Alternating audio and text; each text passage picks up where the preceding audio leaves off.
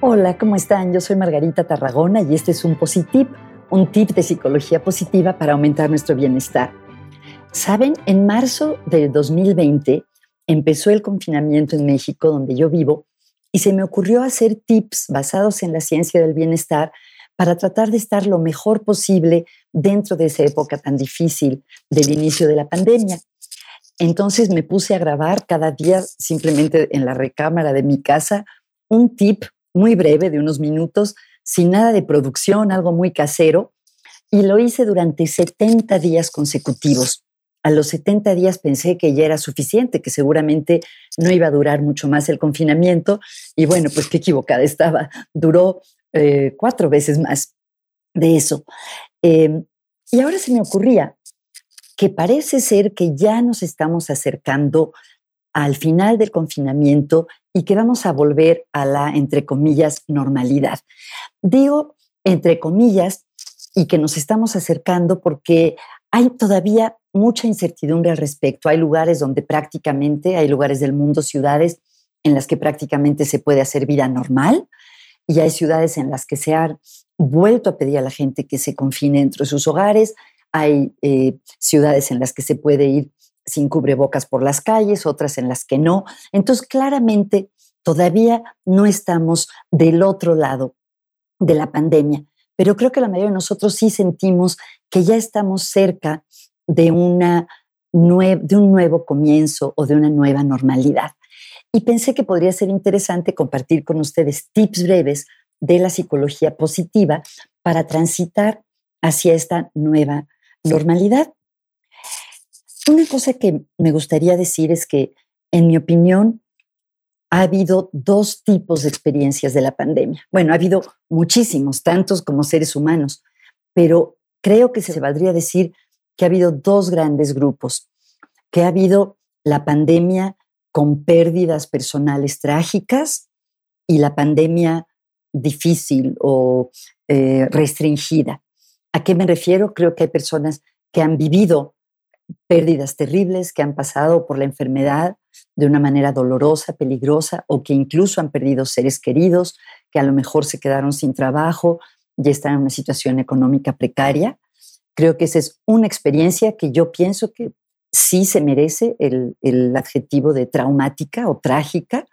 Y por otro lado, hay mucha gente, entre las que tengo la fortuna de incluirme, que lo que vivimos fueron cambios en nuestra rutina, que no podíamos ver a nuestros seres queridos, tuvimos que cambiar nuestra manera de trabajar, pero que no sufrimos en nuestra salud ni perdimos a seres queridos.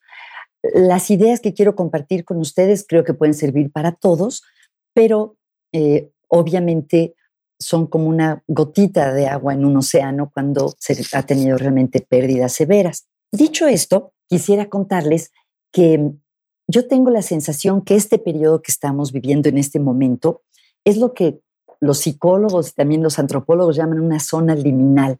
¿Qué es una zona liminal? Es ese espacio o ese tiempo en el que ya no estamos donde estábamos antes, pero todavía no llegamos a donde queremos estar. Imagínense que están en una mudanza y ya empacaron todas sus cosas, ya empacaron los muebles y sus pertenencias en un departamento, pero todavía no llegan a su próximo domicilio y, esa época en la que nada se siente cómodo, nada se siente normal, es una época especialmente difícil y complicada.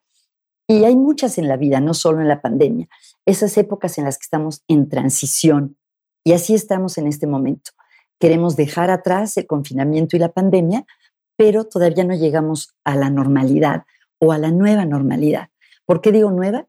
Porque creo que para la mayoría de las personas las cosas no van a ser exactamente como eran antes, bien sea porque no quieren o porque no se puede, pero las cosas no van a ser como en, a principios de enero del 2020. Un ejercicio que se me hace muy útil es pensar en diseñar cómo queremos regresar, en la medida de lo posible, cómo nos gustaría que fuera esta nueva etapa de nuestras vidas. Saben, ya hemos hablado en otros podcasts de que el inicio de un nuevo periodo, de una nueva época, es un momento especialmente propicio para ponernos metas o para adquirir nuevos hábitos. Entonces, el principio de esta nueva normalidad puede ser un muy buen momento para ponernos metas o para mantener o empezar ciertas conductas que queremos implementar. Creo que un ejercicio útil puede ser que tomemos una hoja de papel y hagamos como una matriz de dos por dos, digamos cuatro cuadritos que se tocan, dos abajo de otros dos. Por un lado, podemos tener lo que me gusta o me gustaba y lo que no me gusta o no me gustaba. Y por otro lado, antes de la pandemia y durante la pandemia. Entonces, anotar qué es lo que me gustaba antes de la pandemia. Poder salir con mis amigos, eh, poder ir oyendo las noticias en el camino a trabajar. Me gustaba eh, quedarnos a comer juntos los jueves con la gente con la que trabajo. ¿Qué es lo que no me gustaba?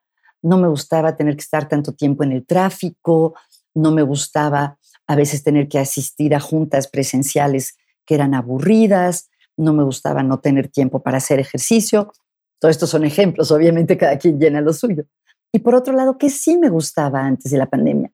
Pues me gustaba ver a mis amigos en el trabajo, me gustaba poder reunirme con toda mi familia extensa los domingos a comer, me gustaba poder ir al cine. ¿Y qué es lo que sí me gustaba de la pandemia? Parece mentira, pero excepto si se han tenido tragedias, creo que muchas personas sí vivimos cosas que nos gustaban durante la pandemia. Por ejemplo, una vida más tranquila, sin tener que manejar, eh, poder pasar más tiempo con nuestros hijos o con nuestra pareja. Algunas personas retomaron viejas, viejos pasatiempos como tocar un instrumento o adquirieron nuevas habilidades o nuevos gustos como la jardinería o el cocinar. Entonces la idea es tener claro qué es lo que nos gustaba de antes y qué es lo que no nos gustaba de antes y qué es lo que no nos gustaba durante el confinamiento y lo que sí nos gustó de la época del confinamiento y tratar en la medida de lo posible de diseñar cómo va a ser esta nueva etapa de nuestra vida. ¿Qué de lo que sí nos gustó de la pandemia queremos mantener? Por ejemplo, en mi familia, en mi familia extensa vivimos en tres países diferentes y durante la pandemia se nos ocurrió todos los domingos tener una llamada con el mayor número posible de personas de la familia extensa. ¿Por qué no se nos ocurrió antes? No sé, pero definitivamente es algo que queremos seguir haciendo aún después del confinamiento. por ejemplo, hay personas que empezaron a, hacer más ejercicio durante la pandemia y les gustaría seguir haciéndolo aún cuando ya tengan que volver a trabajar a la oficina eh, varios días a la semana. Por otro lado, ¿qué es lo que me gustaba de antes de la pandemia que quisiera recuperar? Por ejemplo, me gustaban esas comidas de los jueves con mis amigos o me gustaba este, escuchar las noticias en el camino. Así podemos tener una eh, sensación de que no vamos a simplemente a vivir las circunstancias como vengan o en automático, sino de la medida de lo posible diseñar cómo queremos que sea esta etapa. Hay cosas sobre las que tenemos control y otras que no.